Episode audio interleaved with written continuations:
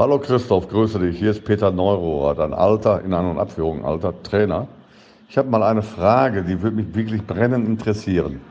Du warst früher mal als junger, unerfahrener Profi unterwegs und hast einige Leute kennengelernt, aufgrund der Tatsache, dass du dich ausgegeben hast als Abenteurer. Bist immer wieder klargekommen, weil du so sympathisch warst.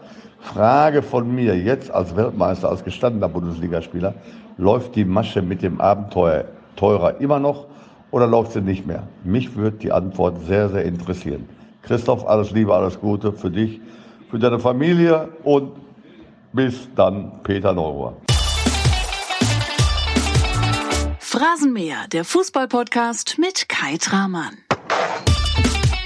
Moin moin und herzlich willkommen zum ersten Phrasenmäher Best of. Mein Name ist Kai Tramann und seit Mai, seit der ersten Folge mit Julian Nagelsmann, darf ich hier dein Gastgeber sein. Für mich ist der Phrasenmäher mein kleines Baby, mein absolutes Herzensprojekt. Und deshalb freue ich mich extrem, dass du hier im Phrasenmäher reinhörst. Es waren schon tolle Gäste hier im Phrasenmäherland. Freddy Bobic war da, Philipp Lahm, Rainer Kallmund, Hans-Joachim Watzke, Rudi Völler, Christoph Kramer, Reinhard Grindel, Julian Nagelsmann und Nils Petersen. Alle waren hier und all diese Folgen kannst du dir natürlich in der Winterpause jetzt nochmal in deiner Podcast-App anhören und dabei auch den Phrasenmäher kostenlos abonnieren. Kostet nix und bringt was, denn so verpasst du in Zukunft keine Folge mehr. In den bereits erschienenen Folgen tauchen immer wieder Fragen von Prominenten auf, die eine besondere Beziehung zum jeweiligen Stargast haben. Diese Promi-Fragen gibt's heute gebündelt für alle treuen Phrasenmäher-Fans und natürlich auch für all diejenigen, die neu dabei sind. Ein kleines Best-of als Dankeschön für dich. Zum Erinnern, zum Reinschnuppern, zum Kennenlernen, zum Lachen, zum Spaß haben. Danke, dass du zuhörst. Los geht's. Der Phrasenmäher mit Julian Nagelsmann. Hallo lieber Julian, Sandro Wagner hier, der beste Spieler, den du je trainiert hast. Ich habe eine Frage an dich. Und zwar, ist es ruhiger geworden ohne mich auf dem Trainingsplatz in Hoffenheim? Und vermisst du mich ein bisschen? Würde mich über eine Antwort freuen. Servus. Ja, sehr nett. Ja, ich schreibe öfter noch mit ihm, vermisse ihn schon, weil er ein sehr spezieller Typ ist, ein außergewöhnlich toller Mensch, muss man sagen, auf dem Feld nicht immer ganz einfach zu führen war. Äh, das weiß er auch, glaube ich. Aber das hat mich auch wachsen lassen. Ich hatte davor ja weniger komplizierte Spieler wie ihn und von dem war es schon interessant, mit ihm zu arbeiten. Ich glaube, er hat sich auch toll entwickelt bei uns und hat eine, ja, seinen Lebenstraum erfüllt, zu Bayern zu wechseln. Das macht mich schon stolz und das freut mich auch für ihn. Ich sage, wir schreiben ab und zu, werden uns im Sommer auch sicher sehen und mal mit den Familien essen gehen. Das haben wir schon ausgemacht. Ruhiger auf dem Trainingsplatz ist es äh, nicht zwingend geworden, weil äh, in der letzten Phase hat er nicht mehr so viel trainiert. Von dem her konnten wir uns da schon dran gewöhnen. Aber wenn er auf dem Feld war, dann war auf jeden Fall immer was geboten. Julian Nagelsmann, wir haben noch eine weitere Sprachnachricht für Sie. Sie kommt auch aus dem äh, süddeutschen Raum und äh, kommt von einem alten Weggefährten. Hallo, hier spricht Christian Tresch vom FC Ingolstadt. Und ich hätte folgende Frage an den Julian. Wie waren unsere Spitznamen in der Jugend bei 1860, wenn wir auf dem Fußballplatz waren? Spitznamen John Terry und Patrick Vieira. Wer war wer? Äh, er war Patrick Vieira, ich John Terry. Wahrscheinlich, weil ihr den beiden auch so ähnlich seht, ne? Ah, das und äh, weil wir ähnlich talentiert waren. ja, Sechser, Patrick Vieira, ich Innenverteidiger John Terry. Ja. Wer wären Sie heute gerne, wenn Sie einen aktiven Spieler wählen aus der Bundesliga, aus dem europäischen Fußball? Lionel Messi zu sein, ist sicher nicht ganz schlecht. Damals zu meiner Zeit fand ich Fernando Redondo super. Das war ein guter, geiler Stratege auf der Position. Fände ich auch interessant, aber der äh, spielt schon einige Jahre nicht mehr. Hallo, Herr Nagelsmann, grüß Sie. Hier ist Ulmen, Christian Ulmen. Äh, ganz kurz, ich will, will gar nicht lange stören. Ich habe eine, eine kurze Frage an Sie, Herr Nagelsmann. Sie sind ja ähm, der jüngste Trainer in der Bundesliga. Wahnsinnig erfolgreich und jung gleichzeitig und obendrauf noch auf dem Boden geblieben. Richtig bodenständiger, guter Typ sind Sie. Und ähm, ich habe einen Kollegen, Fariadim, kennen Sie, kennen Sie wahrscheinlich nicht. Der hat früher war der Hilfs-Sheriff von, von Till Schweiger und ist auch ein wahnsinnig junger, junger Schauspieler und jetzt eben zum ersten Mal auch erfolgreich. Ich habe ihm eine Rolle verschafft bei Jerks, läuft immer dienstags 22.15 auf ProSieben und damit hat er jetzt auch Erfolg.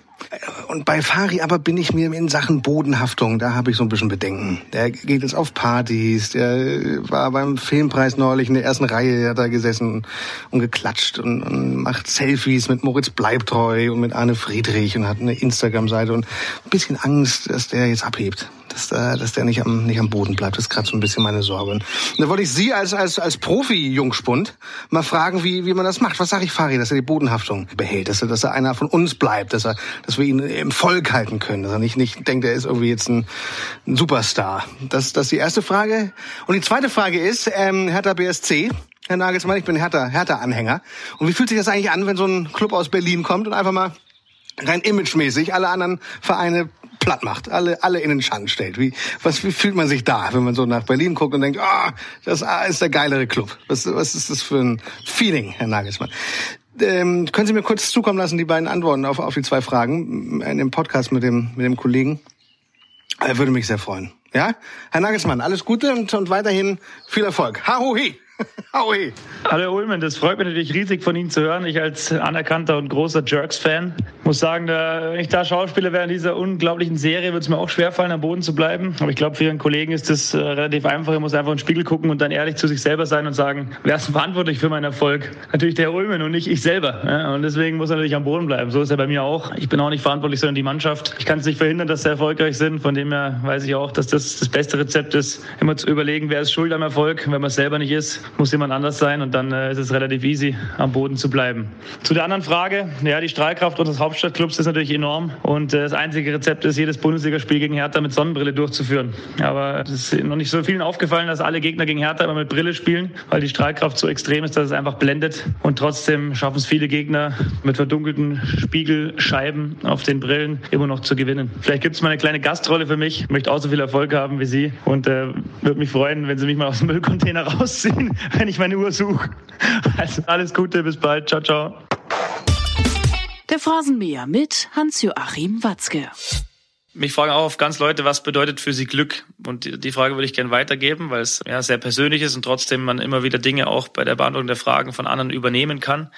Und das würde mich sehr interessieren, wie Ihr nächster Gast für sich und sein Leben Glück definiert. Oh, es ist philosophisch. Die Frage ist ja ganz interessant. Also Glück ist für mich eher ein Zustand des Momentes.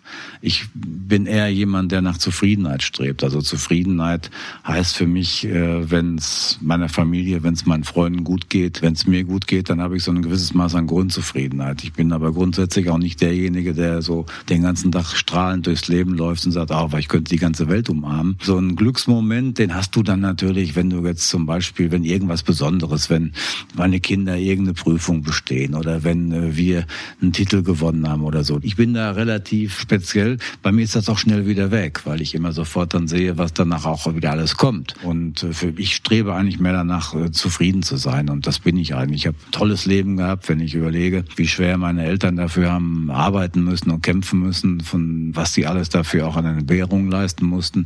Dann ist das extrem privilegiert. Ich habe den für mich tollsten Job der Welt. Ich habe tolle Familie, tolle Freunde, also eigentlich und bin gesund. Ich bin hochzufrieden. Aber ich bin jetzt nicht der, ich habe nicht dieses Glücklichkeitsgehen, dass ich, wie gesagt, dann 36 Stunden da hüpfend äh, durch die Stadt laufe oder so. Das ist nicht mein Ding. Hallo Aki, hier meldet sich Carsten Kramer aus Dortmund mit einer Frage, die ich eigentlich schon letzten Mittwoch stellen wollte. Du erinnerst dich vielleicht. Wir saßen zusammen und sprachen vormittags über altehrwürdige deutsche Unterhaltungssendungen. Und da kamen wir unter anderem auch auf den Ausstrahlungszeitpunkt der Sendung zum blauen Bock zu sprechen und haben uns köstlich darüber amüsiert. Aber ich weiß ja um deine Vorliebe für den deutschen Schlager und es ist bei mir immer noch hängen geblieben, als wir mal zusammen im Auto gefahren sind, dass du ein Faible für ein ganz besonderes deutschsprachiges uraltes Lied hattest. Mir fällt es aber nicht mehr ein. Ich meine nur zu wissen, von einem Taxi äh, gehört zu haben. Kannst du uns aufklären? Viele Grüße und äh, viel Spaß in Berlin.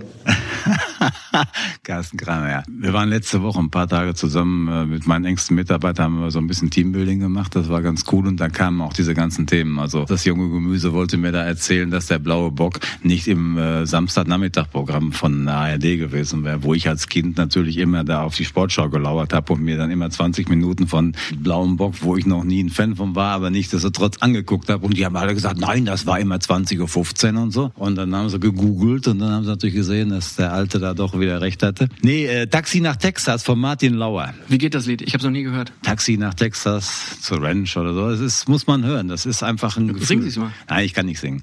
Äh, für, für den. Gesang ist meine Tochter in der Familie zuständig. Ich kann Okay. überhaupt nicht singen. Das wäre wär eine Lachnummer. Aber äh, Martin Lauer, Hürdenläufer, Olympiateilnehmer und der hat dann aber auch beachtliche Resonanz als Sänger gefunden. Also hat so solche staatstragenden Lieder gesungen wie Taxi nach Texas oder äh, Silver Dollars oder äh, Sacramento. Also das ist in die tiefsten äh, Niederungen des deutschen Schlagers gegriffen und ich bin ja vom, vom Musikgeschmack Geschmack her, ich höre alles. Vor allen Dingen, ich lade es auch alle selbst. Ich habe also auf meinem iPhone dreieinhalbtausend Lieder, alle selbst geladen über die Jahre. Legal geladen natürlich. Ja, ne? nee, ganz legal Ja, ja. Äh, da bei iTunes oder was das ist. Und immer wenn ich am Flughäfen sitze und nicht weiterkomme oder irgendwie Langeweile habe, dann äh, gucke ich mal wieder und dann lade ich mir auch wieder was Neues. Also da ist dann auch Adele und was weiß ich, Coldplay und alles Mögliche dabei. Also nicht nur Martin Lauer, aber auch. Ne? Und insofern, ja, da hat der Carsten Kramer recht. Hey,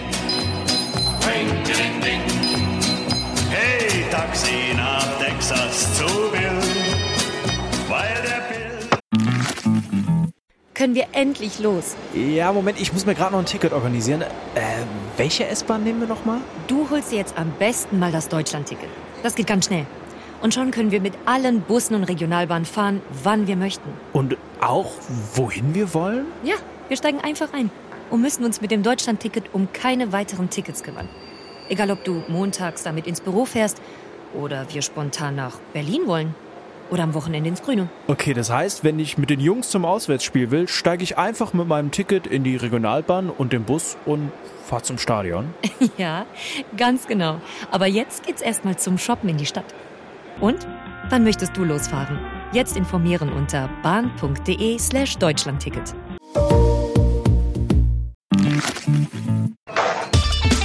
Der Phrasenmäher mit Nils Petersen. Der letzte Gast im Phrasenmäher, das war Hans-Joachim Watzke und der hat dir zum Einstieg eine Frage mit auf den Weg gegeben. Da hören wir jetzt mal eben rein. Was glaubt der nächste Gast, was die deutsche Fußballnationalmannschaft bei der Europameisterschaft erreichen kann? Oh, eine gute Frage. Gerade jetzt nach dem, nach dem Ausgang. Ja, in Russland muss man natürlich dann auch ein bisschen demütig bleiben, aber ich äh, denke, dass man zumindest dann da die Gruppenphase auf alle Fälle übersteht, obwohl eine EM ja immer schwieriger ist als eine WM, ja, weil dann doch das Niveau ein bisschen höher ist. Aber ja, ich gehe davon aus, dass wir auf alle Fälle weiterkommen und natürlich hoffentlich mindestens in, ins Halbfinale einziehen. Davon bin ich eigentlich auch überzeugt, weil man ja jetzt so einen kleinen Denkzettel verpasst bekommen hat und daraus auch lernen wird. Wir haben noch eine Frage, die kommt von deinem Papa. Hi, mein Schöner. Ich hoffe, es ist eine tolle Überraschung für dich, mal auf einen anderen Weg. Nicht, dass wir wieder jeden Tag miteinander telefonieren, sondern einfach über Podcast Papa dich oder wir dich überraschen und ich mal eine Frage stellen möchte, obwohl wir uns tagtäglich aus, aus äh, kennen mit Fragen, Antworten, äh, freue ich mich erstmal Podcast mit dir zu sprechen. Und zwar geht es um einige Fragen. Äh, Zuerst erstmal, das weißt du ja selber, kann ich immer nur wiederholen, bin ich unheimlich stolz auf das, was du bisher als Fußballer in deiner Laufbahn erreicht hast, wie du als Mensch, als Persönlichkeit gereift bist. Dafür nochmal ein riesen, riesen, riesen Dank. Bleib so, wie du bist, vor allen Dingen bleib gesund. Ja, meine erste Frage ist, wer war als Kind dein Vorbild, als Fußballer, als Sportler oder als Person? Und das Gleiche würde ich fragen, wer ist jetzt denn heute dein Vorbild als Fußballer, als Sportler, als Persönlichkeit? Die nächste Frage, hast du denn einen Lieblingsspieler in der Bundesliga, mit dem du gerne mal dein Trikot tauschen würdest? Ich weiß, dass du ein sehr demütiger bist und ein Zurückhaltender und da nie offensiv mit umgehen würdest, aber vielleicht kannst du mal die Frage auch beantworten. Und die letzte Frage wäre, wo siehst du dich in zehn Jahren? Ansonsten wünsche ich dir viel Spaß beim Podcast. Freue mich, dich zeitnah wiederzuhören. Bleib gesund. Ich wünsche dir alles Gute. Hab dich ganz so lieb, Papa. Danke. Das war jetzt eine Menge Fragen, ne? Boah, ich kenne aber auch keinen Menschen, der so viel redet wie mein Vater. Also mit dem, wenn ich Aber sehr sympathisch. Ja, total sympathisch. Der beste Papa, den man sich wünschen kann. Aber deswegen, wenn ich ihn anrufe, ist es so, wenn ich jetzt in fünf Minuten Besprechung habe, könnte ich ihn nicht anrufen. Das würde, dann hätten wir ein Problem. Ja? Weil selbst wenn ich sage, ich muss zur Besprechung, findet er immer noch irgendwas. Ja, erstmal freut mich natürlich die ganzen Einspieler hier von den ganzen Leuten und Da Bekannten. kommen, und da kommen noch ein paar. jetzt äh, zu der Frage zum Beispiel, mit wem ich mein Trikot tauschen würde, war Genau. dabei. Ich äh, sehe James Rodriguez unheimlich gern Fußball spielen, muss ich sagen. Also wenn wir jetzt gegen Bayern spielen, dann wäre es schon nochmal so, wo ich sagen würde, würde ich mir gerne ein Trikot von ihm schnappen. Vor zwei Jahren war ich im Amerika-Urlaub, da habe ich dann äh, USA, Kolumbien geguckt. Äh, Da habe ich dann immer gesehen, was er da für ein Gott in seiner Heimat ist. Ja, die Kolumbianer irgendwie in der Überzahl waren, aber würde ich jetzt so, so stehen lassen als Antwort. Dann hat er gefragt, wer früher meine Vorbilder waren, aber er weiß es eigentlich meine Vorbilder. Wir waren, ich bin ja 88 geboren und äh, 94 dann die WM und, und da habe ich dann das erste Mal Fußball mitgekriegt und da waren es immer Romario und Bebeto. Immer, die hatten immer so ein Babyjubel und so. Da Mhm. habe ich das erste Mal mitbekommen. Das, den habe ich damals unheimlich gerne zugesehen. Heute als Vorbild, boah, ist eine gute Frage. Ich glaube schon, dass gerade auch jetzt Miro Klose in den letzten Jahren ähm, in Bremen und Bayern dann auch, auch in Rom unfassbar gute Leistungen gezeigt hat, äh, auch in der Nationalmannschaft. Deswegen würde ich ihn jetzt mal benennen, ähm, wobei ich jetzt aktuell irgendwie jetzt auch nicht so der bin, der jetzt irgendwie da jemand nacheifert. Also, aber würde ich ihn jetzt einfach mal so stehen lassen. Und wo siehst du dich in zehn Jahren? Wo sehe ich mich in zehn Jahren? Ja, hoffentlich Familienvater, hoffentlich irgendwo ein Haus mit Garten, gerne in Freiburg und wahrscheinlich, wenn es denn so alles käme, wie ich jetzt gesagt habe, dann am liebsten natürlich mit einem Job beim SC ausgestattet auf dem Platz oder im Büro. Bin ich mir gar nicht noch nicht so bewusst, ja, ist dann immer so, eine Woche denkst du so, die andere denkst du so und wenn du ein scheiß Wochenende hattest, denkst du so, oh, ich mache auf gar keinen Fall irgendwas auf dem Platz, ja, also das lass mich damit in Ruhe und dann träumt man ja auch mal davon, später mal irgendwo sesshaft zu werden. Das heißt, wenn du Trainer wirst, dann musst du ja Angst haben, dass du wieder dieses Umzugsleben führst und alle zwei Jahre ein Umzugsunternehmen rufen musst. Das mag ich eigentlich auch nicht haben. Auf der anderen Seite bin ich jetzt schon 15 Jahre oder weiß Gott länger auf dem Grün unterwegs. Ob ich dann ohne kann, ist auch die Frage. Ich träume auch mal von so einem freien Wochenende, Rasenmähen und ganz normale Sachen machen, die man als Fußballer irgendwie nie machen kann, weil man keine Zeit hat oder weil man einen Gärtner hat, wahrscheinlich. Aber das sind so, so Dinge in zehn Jahren. Eigentlich ein bisschen ruhigeres Leben als jetzt. Ja, der eine oder andere Zuschauer mag wahrscheinlich denken, als Fußballer ist es ein ruhiges Leben, aber ist es nicht. Wir haben eine weitere Frage, da sind wir auch beim Thema SC Freiburg und beim Thema Rasenmähen Grün. Kommt die ganz gut, die kommt von eurem Co-Trainer, von Florian Bruns. Okay. Hallo Nils, hier ist Florian Bruns und ich wollte gerne mal von dir wissen, warum bist du eigentlich ein so viel besserer Fußballspieler als Golfspieler? Viele Grüße. Wahrscheinlich war er gerade wie auf dem Grün, so wie es im Hintergrund gewindet hat, haben sie wahrscheinlich, oder habt ihr den da erreicht? Ich muss zugeben, ich bin echt noch ein Anfänger, Amateur-Golfer und der Flo als Co-Trainer hast du auch ein bisschen mehr Zeit, ja. Da bist du ja auch nicht so kaputt nach dem Training und dann hast du auch ein bisschen mehr Ruhe, dann kannst du dich auch ein bisschen austoben. Da hat er halt schon ein bisschen mehr Erfahrung auf dem Grün und äh, wir haben zweimal gegeneinander gespielt und ich habe, glaube ich, nicht ein Loch gegen ihn gewinnen können. Aber ich habe jetzt schon einen Trainingsplan für die neue Woche gesehen und dann werden schon wieder Termine ausgemacht, dass man dann sich wieder duellieren kann. Aber dass er natürlich jetzt ein bisschen große Klappe hat, das äh, kann ich ihm verzeihen, weil hätte ich jetzt so ein Ergebnis gebracht und er würde jetzt irgendwo beim, wie mein Vater sagt, Podcast sitzen, dann äh, würde ich wahrscheinlich eine ähnliche Frage stellen. Eine Frage, weil du es gerade ansprichst, zu deinem Vater. Der nennt dich Schöner. Ist das so ein Spitzname, wo du sagst, ist okay? Oder kommt das aus der Kindheit und du sagst, ja, ist einfach so?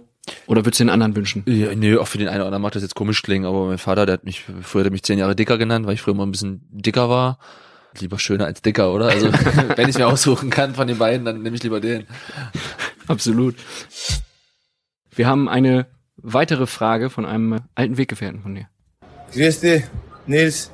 Ich hoffe, dir geht's gut. Ähm, was vermisst du am meisten aus München oder in München?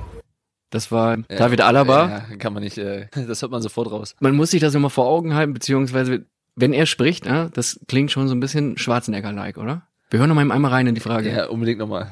Grüß dich, Nils. Ich hoffe, dir geht's gut. Ähm, was vermisst du am meisten aus München oder in München?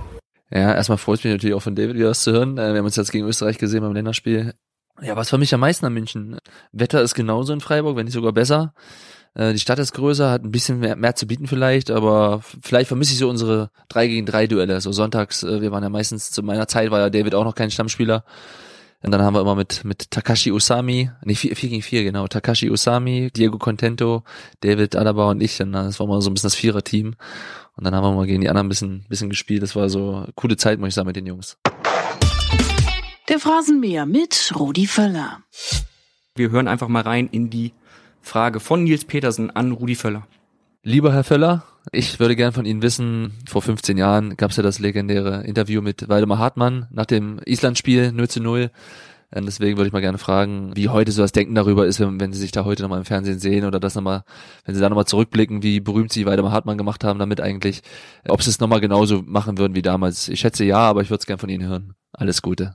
Ja, antworte ich natürlich dem, dem Nils äh, gerne. Habe ich auch schon oft beantwortet in den letzten Jahren. Im Grunde ist es damals so ein bisschen aus mir rausgeschossen. Habe es auch in dem Moment, als ich gemacht habe, nicht bereut, ne, weil es wirklich mir auf dem Herzen lag. Natürlich danach die Berichterstattung danach ist mir dann auch ein bisschen an die Nieren gegangen, weil es einfach dann tagelang gab es kein anderes Thema und war mir dann auch ein bisschen unangenehm. Ne, also man jeder weiß, dass ich auch ab und zu mal übers Ziel hinausschießen kann, aber so in der Form war es dann auch für mich persönlich dann ein Tick zu, zu wild. Ich weiß nicht, ob ich es heute noch mal so machen würde. Das ist auch immer schwer zu sagen, weil es ich muss ja immer die Momentaufnahme sehen und auch die Situation. Das hat damals war halt einfach so. Klar, wenn ich es heute noch mal höre oder sehe, gefällt es mir eigentlich nicht so gut, aber es ist ein Teil meiner meines Lebens. Und ich werde auch immer wieder darauf angesprochen. Also Nils Peters ist jetzt nicht, nicht der Einzige, der mich darauf anspricht. Ich erlebe das auch immer im deutschsprachigen Raum weltweit wäre ich natürlich immer noch auf Frank Reichardt angesprochen. Das sind halt die zwei Dinge. Also nicht meine Tore, die ich ab und zu mal erzielt habe, sondern das sind zwei Dinge, die mich natürlich bis ans Ende meiner Tage verfolgen werden. Wir haben eine Sprachnachricht für Sie, eine Frage von Ihrer Frau, von Sabrina. Okay, gut. Hallo Rudolf, ich bin's, deine Frau. Für 20 Jahre hast du mir gesagt, dass mein Deutsch wird nie so gut sein wie dein Italienisch. Und jetzt frage ich dich, hast du vor, deine Italienisch zu verbessern? Oh ja, das ist natürlich jetzt eine sehr, sehr pikante Frage. Muss ich leider zugeben. Ne, war dann hat mich, äh, was mir dann hier wieder mal passiert in, in, in meinem Geschäft, ich habe mich ein bisschen zu weit aus dem Fenster gelehnt, war vielleicht auch ein bisschen überheblich, weil ich wirklich sehr gut Italienisch rede und dachte, für Italiener ist Deutsch nicht ganz so einfach.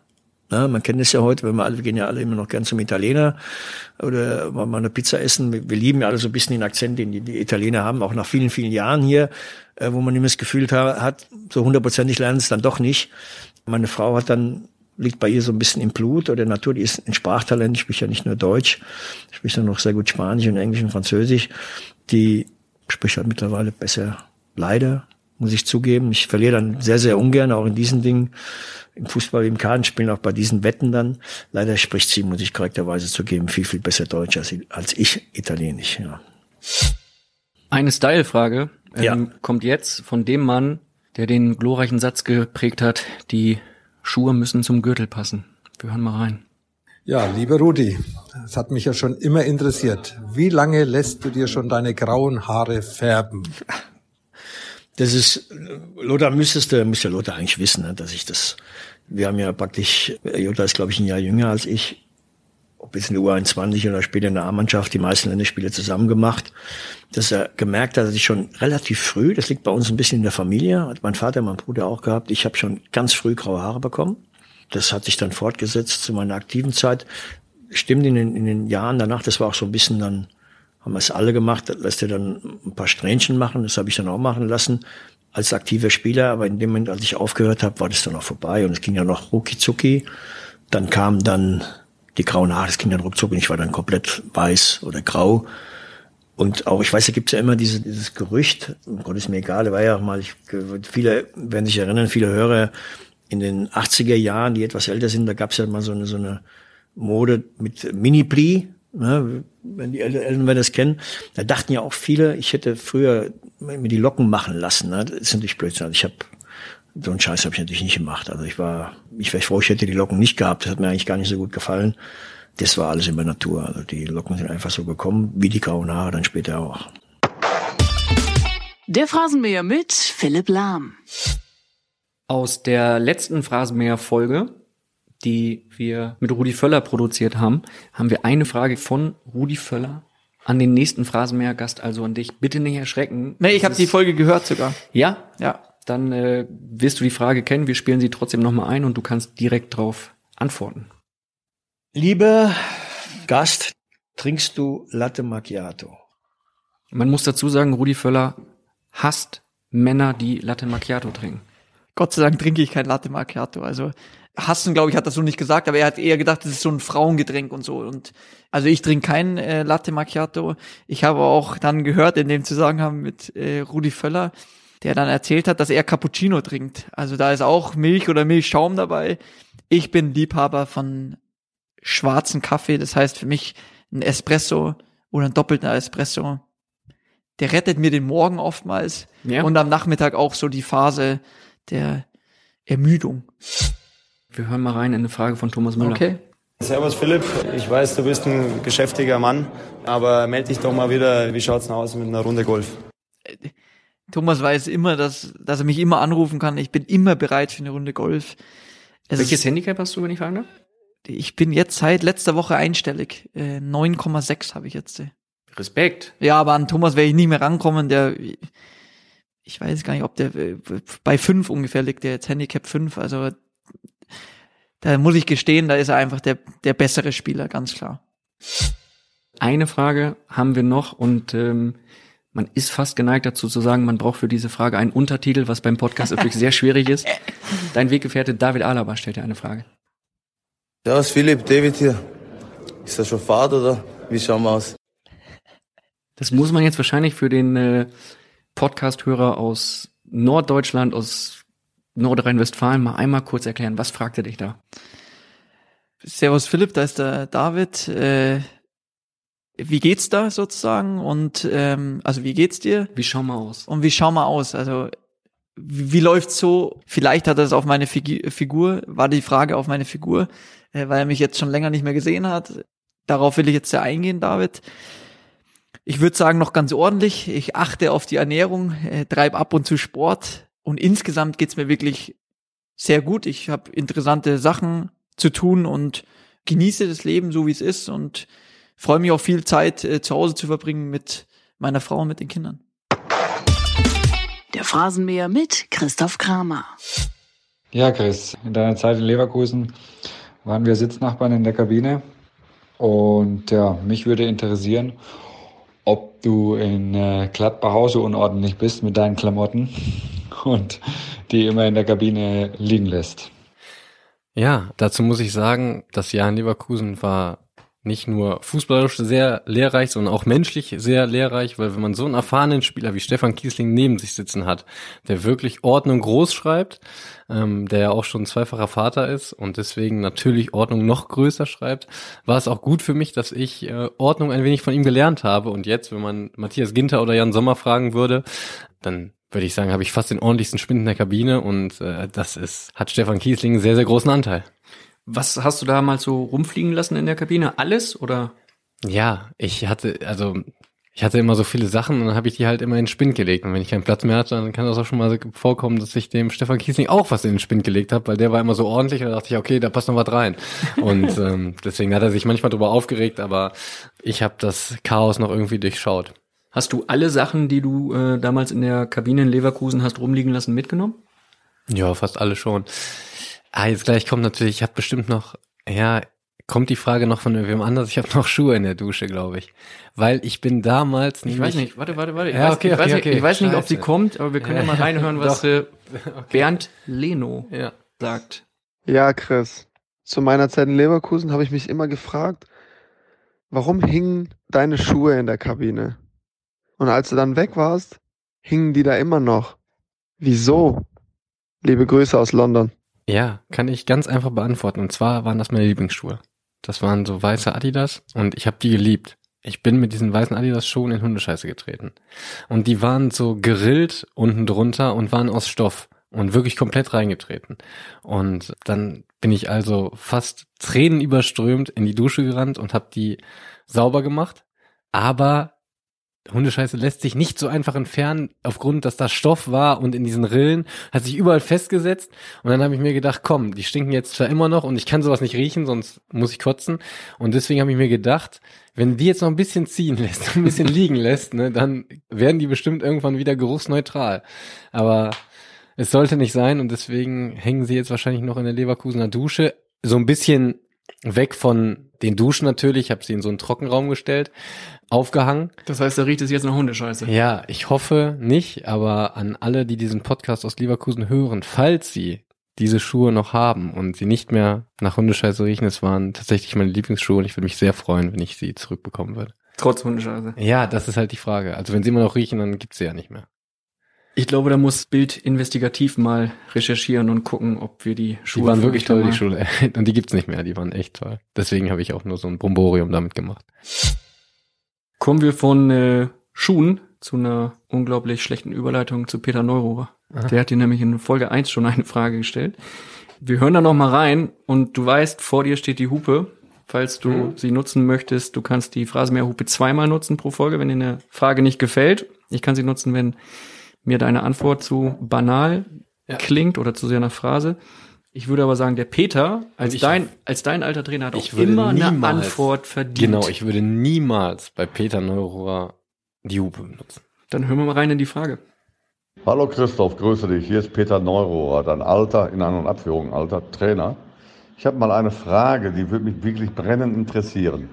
Du warst früher mal als junger, unerfahrener Profi unterwegs und hast einige Leute kennengelernt, aufgrund der Tatsache, dass du dich ausgegeben hast als Abenteurer. Bist immer wieder klargekommen, weil du so sympathisch warst. Frage von mir jetzt als Weltmeister, als gestandener Bundesligaspieler, läuft die Masche mit dem Abenteurer immer noch oder läuft sie nicht mehr? Mich würde die Antwort sehr, sehr interessieren. Christoph, alles Liebe, alles Gute für dich, für deine Familie und bis dann, Peter Neurohr.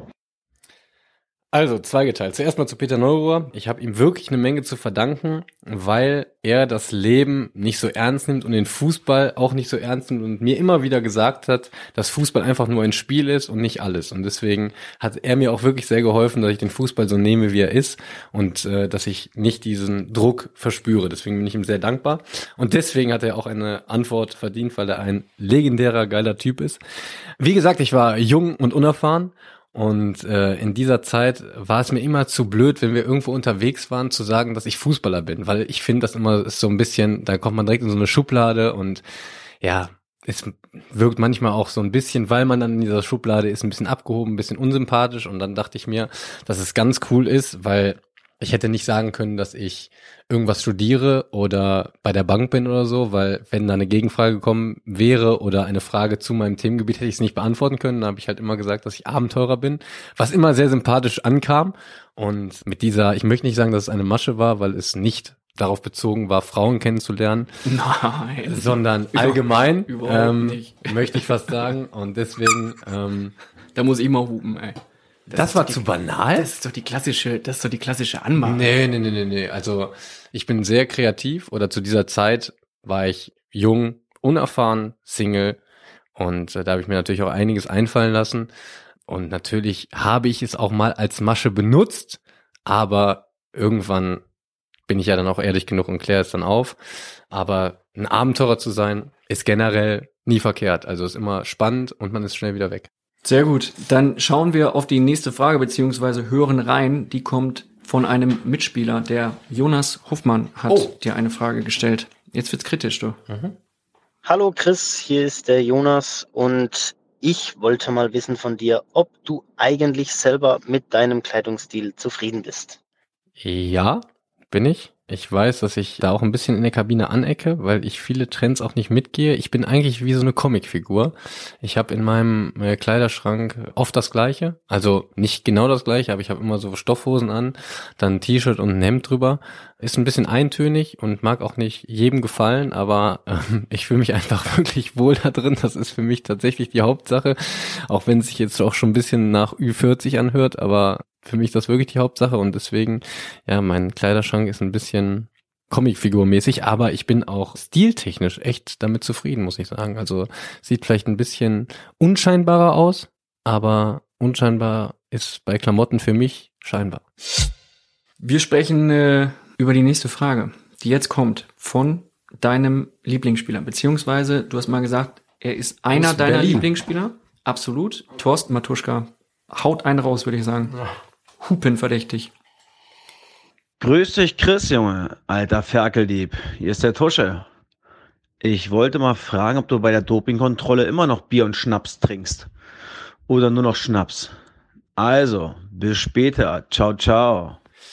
Ja, nicht hupenverdächtig, weil ich kann mich gut äh, rausklüngeln aus der Frage, weil Alkohol ist verboten seit zwei Jahren bei der Dopingkontrolle und deswegen Das war, Wasser. noch, das war auch noch vor seiner Zeit, ne? das war vor seiner Zeit, stimmt. Also bei der Dopingkontrolle, wo wir waren, da haben wir tatsächlich, da war keine englische Woche und so, das gab es in der zweiten Liga ja nicht. Und äh, ich glaube, wir hatten noch eine lange Woche, wir haben Freitagabend gespielt und Montag war unser nächstes Spiel und da haben wir schon, ja, zu vierten Kasten zunichte gemacht.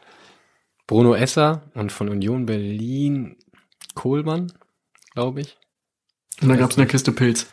Ja, irgendwie sowas. Also war Haben jetzt auch nicht so krass. Nee. Schnaps auch? Weil er direkt ja, Schnaps nicht, nee. Quatsch.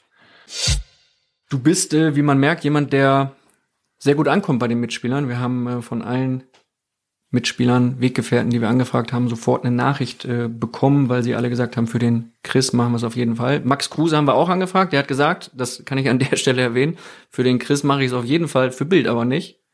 Da sage ich dann äh, Respekt, kann er machen.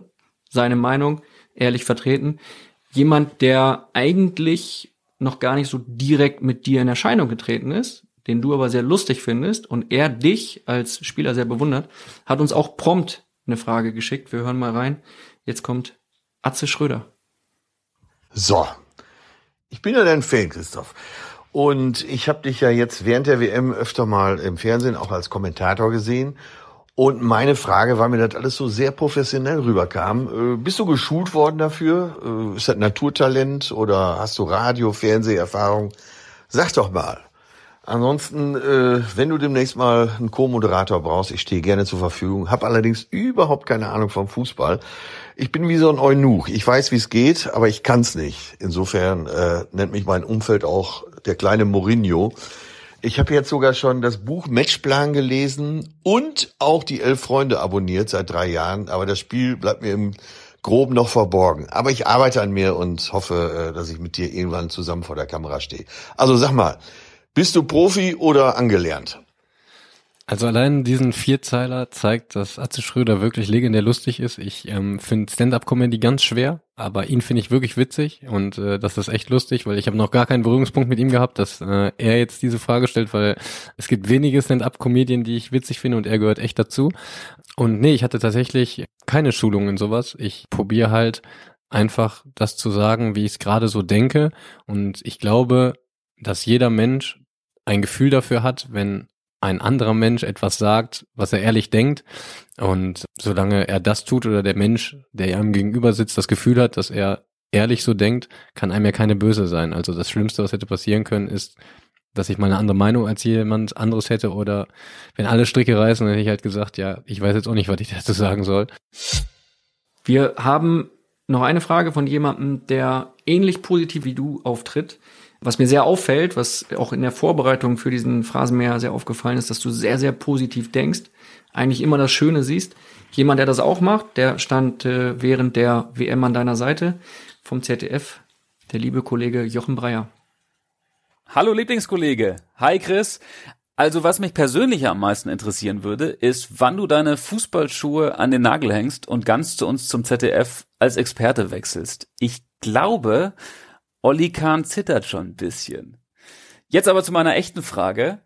Ich habe dich während einer WM-Sendung im Sommer mal gefragt, ob du auch als junger Spieler, wie viele, viele andere Fußballer, regelmäßig im Sommer nach Mallorca geflogen bist, um, ja, sagen wir mal, die Saison ausklingen zu lassen, um die Sau rauszulassen. Und da sagtest du ja klar, wolltest aber dann keine Details verraten. Ist ja auch klar im öffentlich-rechtlichen Fernsehen vor Millionen von Zuschauern.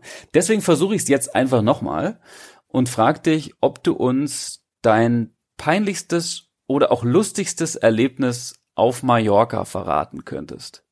Ich bin sehr gespannt auf deine Antwort. Viele Grüße und bis bald. Äh, ja, äh, zweigeteilte Frage. Ich überlege mir noch, ob ich beim zweiten Teil hupe. Erstmal hat's mir bei dem Part mit Olli Kahn meinst du jetzt? Genau, ja. Erstmal hat's mir äh, sehr viel Spaß gemacht äh, mit Jochen, die ganze Sache. Es war sehr interessant für mich, äh, mal so ein neues Gebiet zu entdecken. Meine Fußballschuhe werde ich, solange ich gehen kann, nie an den Nagel hängen, weil ich immer noch in irgendeiner Kabine sitzen will und äh, Fußball spielen will. Und vor allen Dingen hat man dann ja auch immer einen Grund nach einem Nichtabstieg, nach einem Aufstieg oder irgendeinen Grund findet man immer nach Mallorca zu fliegen am Ende der Saison. Und ähm, da muss ich ehrlich sagen, also da kommen wir auch wieder ein bisschen zum Schnaps von Thorsten Matuschka. Ich bin ein Mensch, ich trinke selten Alkohol, weil jetzt auch mit meinem neuen Ich äh, verträgt sich das gar nicht und ähm, kann ich ja auch nicht. Also ähm, als Leistungssportler ist es sehr leistungsorientiert und man merkt das schon und ich in meinem Alter merke das auch, wenn ich ab und zu mal Alkohol trinke und deswegen tue ich das sehr selten. Aber in der Sommerpause fahre ich dann immer nach Mallorca mit Freunden und da gibt's bestimmt unzählige peinliche Momente, aber aufgrund, dass ich dann mal Alkohol trinke, was ich sonst nicht so häufig tue, habe ich dann viele Blackouts immer dazwischen. Deswegen kann ich dazu gar nicht so richtig was sagen. Der Phrasenmäher mit Rainer Kallmund. Damit wir heute vernünftige Fragen stellen, haben wir Folgendes gemacht. Wir haben Weggefährten von dir gefragt, was sie dir wünschen und was sie von dir wissen wollen. Die erste Frage, die hören wir uns jetzt mal an. Die kommt von Lukas Podolski aus Japan. Hallo Kali, mein Freund. Ich wünsche dir alles Gute zum Geburtstag. Feier schön, gib Gas und blieb so, wie du bist. Meine Frage an dich. Warum warst du so lange bei Bayer und nie beim ersten FC Köln? Dein Herz schlägt doch Kölsch. Viele Grüße aus Japan, dein Poldi. Ja, da hat der Poldi recht. Ich bin ja ein Kölsch, ich bin Landkölner Edelbauer. Ich hatte ja auch mal ein gutes Angebot. Äh, ich drücke dem FC auch die Daumen. Ich sah, die sollen aufsteigen und die Derbys mit Rivalität waren ganz gut. Ich würde ja nicht sagen, der FC soll auf Poldi warten. Das ist ein Mann, der in den Vorstand reingehört. Der muss vielleicht nicht direkt Präsident werden, er muss da ein bisschen lernen. Aber Japan, England, Türkei, Italien, 120, 30 Länderspiele. Ja, das ist ein Fund, da kannst du mit auftreten. Dann kennst du Länder, Mentalitäten, du kennst den Fußball, hast ein kölsches Herz, bist der Prinz von Köln. Ja, einen besseren Vorstandsmitglied kannst du dir nicht vorstellen, mit dem Schwerpunkt Fußball. Hüpfen wir mal rein in den privaten Kali, in den Ja. Menschen Kali, der begeistert, Hm. beispielsweise in den äh, Kochsendungen von Vox. Den Übergang dafür, um jetzt über den privaten Kali zu sprechen, den liefert Christoph Daum. Mit einer fiesen Frage. Uns alle interessiert natürlich brennend, kannst du uns eine ungefähre Vorstellung davon geben, wie viele Restaurants Konkurs anmelden müssen, wenn du eine Diät machst? Ja. Der kleine Christoph, ne? immer noch ein kleiner Schweinhund, ne? auch mit guten Fragen. Ich esse so oft zu Hause, Christoph. Ne? Wir haben eine Sprachnachricht für dich vom äh, Toni Schumacher, deinem alten Weggefährten. Und der spricht dich auf ein heikles Thema an. Lieber Kali, hier spricht dein alter Freund Toni Schumacher. Äh, erinnerst du dich noch, als wir damals mit äh, im Trainingslager in Amerika waren und wir abends äh, zusammen ins Restaurant gehen wollten und dann kam uns so ein streunender Hund entgegen und ich wollte den ansprechen und anfassen und du hattest panische Angst vor diesem Hund. Was ist da eigentlich passiert in deiner Kindheit, dass du solche Angst vor Hunden hast? Ich wünsche dir alles, alles Liebe zu deinem Geburtstag, zum 60. glaube ich. Ah nee, den haben wir ja schon mal gefeiert vor zehn Jahren und ich freue mich, wenn ich dich bald wiedersehe. Dein Toni Schumacher. Ja, ist richtig. Ich habe Angst vor Hunde, für große, vor kleinen Hunden. Das hängt höchstwahrscheinlich damit zusammen, dass mich als vier- oder fünfjähriger kleiner Steppkemann Hund gebissen hat. Ich musste genäht werden. Bis dahin war ich zutraulich und ab da hatte ich Angst. Es gibt ein paar Ausnahmen. Der Jürgen von einem hat so einen Retriever oder den zweiten, das ist wie ein Familienkind. Vor dem habe ich dann keine Angst. Der kuschelt sich auch an mich dran. Das ist aber der Einzige. Sonst habe ich auf für die klitzekleinen Hündchen Angst. Der dicke Brocken, Kalli, der zuckt dann zusammen. Weil so ein kleiner Schmusehund schon an mir vorbeiläuft. Der ist wahr. Und ich habe Angst. Steigen wir mal ein in deine Karriere als Manager und blicken mal weit zurück Richtung Mauerfall. Der liebe Ulf Kirsten, der hat uns eine Frage gestellt, die er dir stellen möchte. Hallo Kali, meine Frage ist, wie du es geschafft hast, 1990 einen sicheren Vertrag mit Borussia Dortmund äh, noch zu canceln und mich von Dynamo Dresden äh, nach Leverkusen zu holen. Äh, wie hast du da die, ja, die Offiziellen von Dynamo Dresden überzeugen können? Naja, es war ja so eine Sache. Der erste war Andreas Dom, aber eine Woche nach dem Mauerfall, auch als die WM-Qualifikationsspiele vorbei waren, die DDR-Nationalspieler waren ja alle in Österreich, hatten dann noch ein Spiel, wie Anne Jen Wirzi spielt, habe ich mir am Wochenende in Berlin mit denen getroffen. Mit Sommer, mit Kirsten und mit Tom. Und alle drei haben noch unterschrieben. Man hat gesagt, ich gebe jetzt Gas. Bei Tom ging das sehr zügig, auch mit dem Verband. Also das war ja damals mehr der Staat, der Fußballverein hatte nichts zu sagen. Wir haben den die Tom damals für 2,2 Millionen gekauft. Da wird jetzt jeder denken, boah, so billig kann doch gar nicht sein. Aber wir haben Magenschmerzen, er hat Kreislaufstörungen, ja, und haben dann noch eine Million draufgelegt für zwei Jahre, also spielabhängig. Für jedes Spiel gab es Mhm. noch so. Also Tom hat dann im Endeffekt etwas über drei Millionen gekostet. Und dann kriegten wir natürlich von Helmut Kohl die Information über die Bayer AG, über den Vorstand des Konzerns.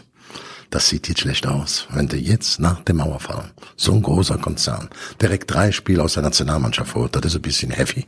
Also blieb mir nichts anderes übrig, als Abstand zu nehmen von der Verpflichtung zunächst Ulf Kirsten und dann noch Matthias Sommer. Ich bin Holger Czapitz, Finanzredakteur bei Welt. Meine Kollegen und ich nehmen euch jeden Morgen mit an die Finanzmärkte und wir geben euch Ideen, wie ihr mehr aus eurem Geld macht.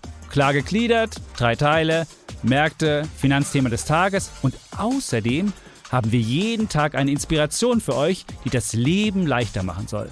Alles auf Aktien, der tägliche Börsenshot. Montag bis Freitag ab 5 Uhr morgens. Alles, was ihr wissen müsst, in nur 10 Minuten. Für erfahrene Anleger, aber auch für Neueinsteiger.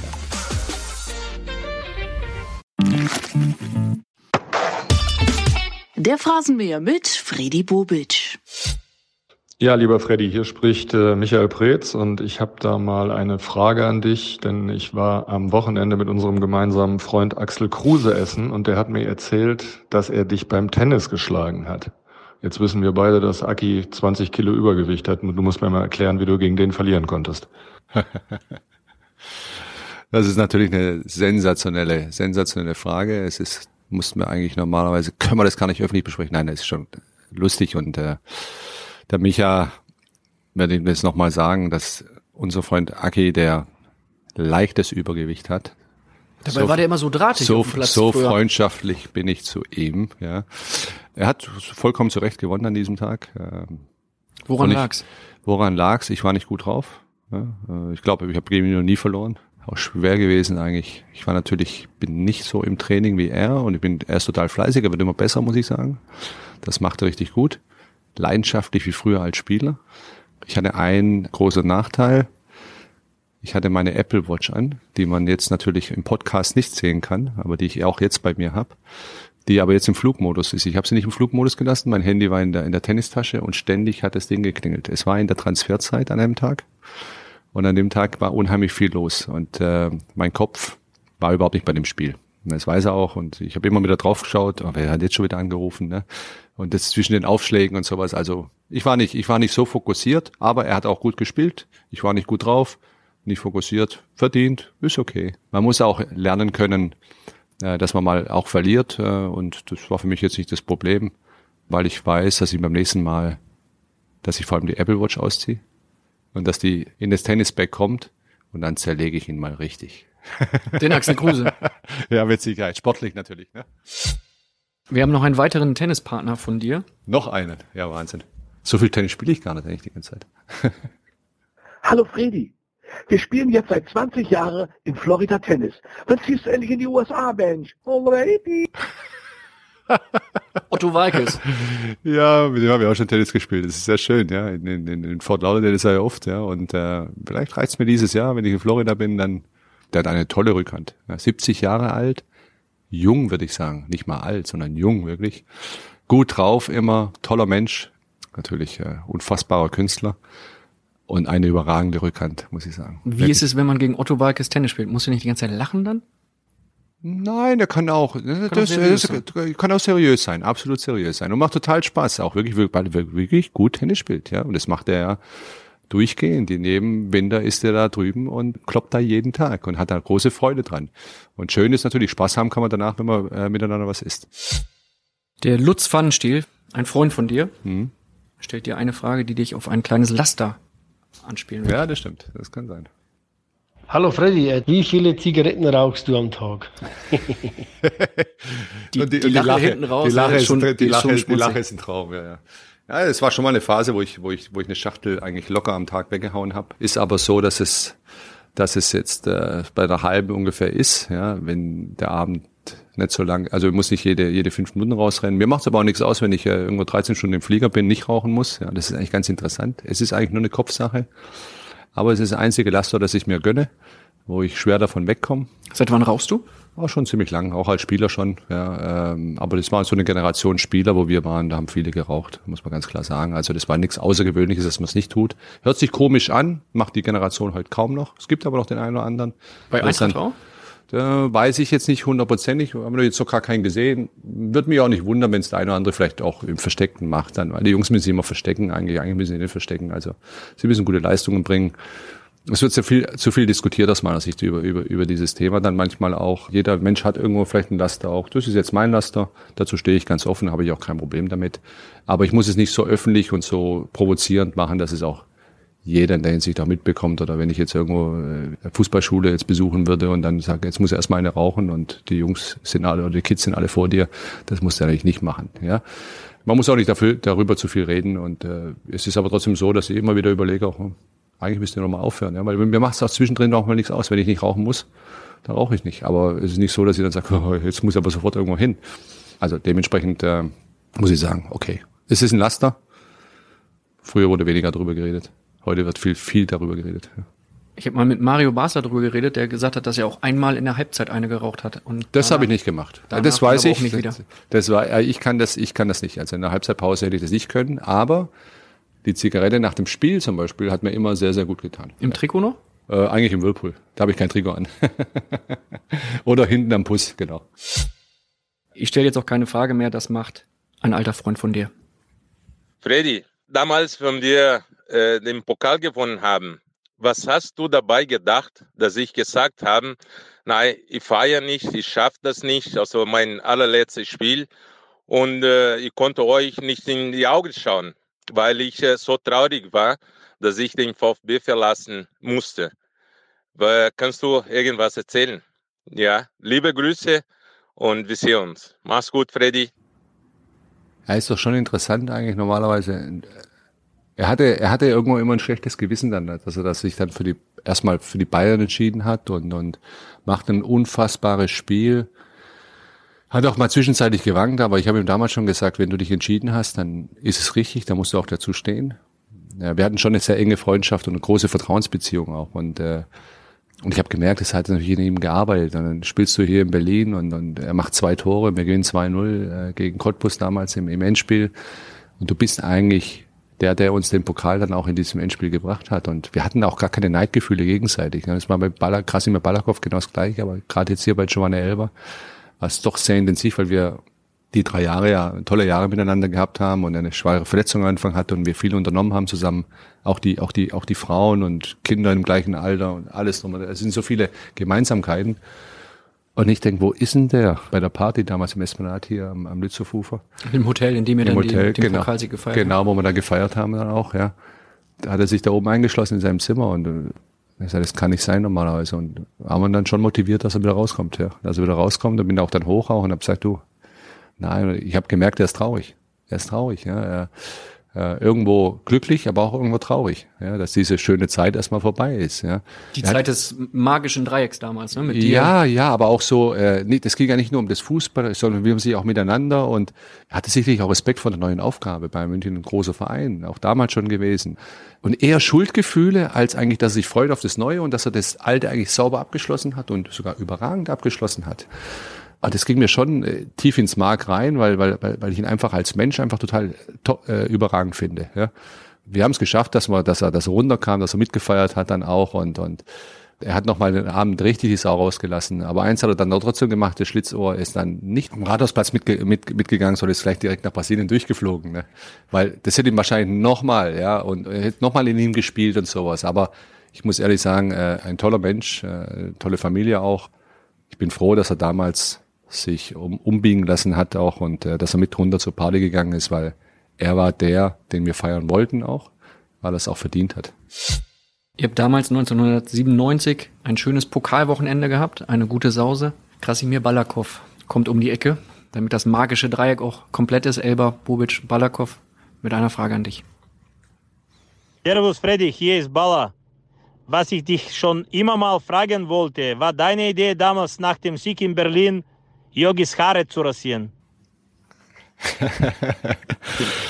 Nein, die Idee war was eigentlich weniger von mir. Das wäre unser unser Coiffeur in, in der Zeit war Marco Haber.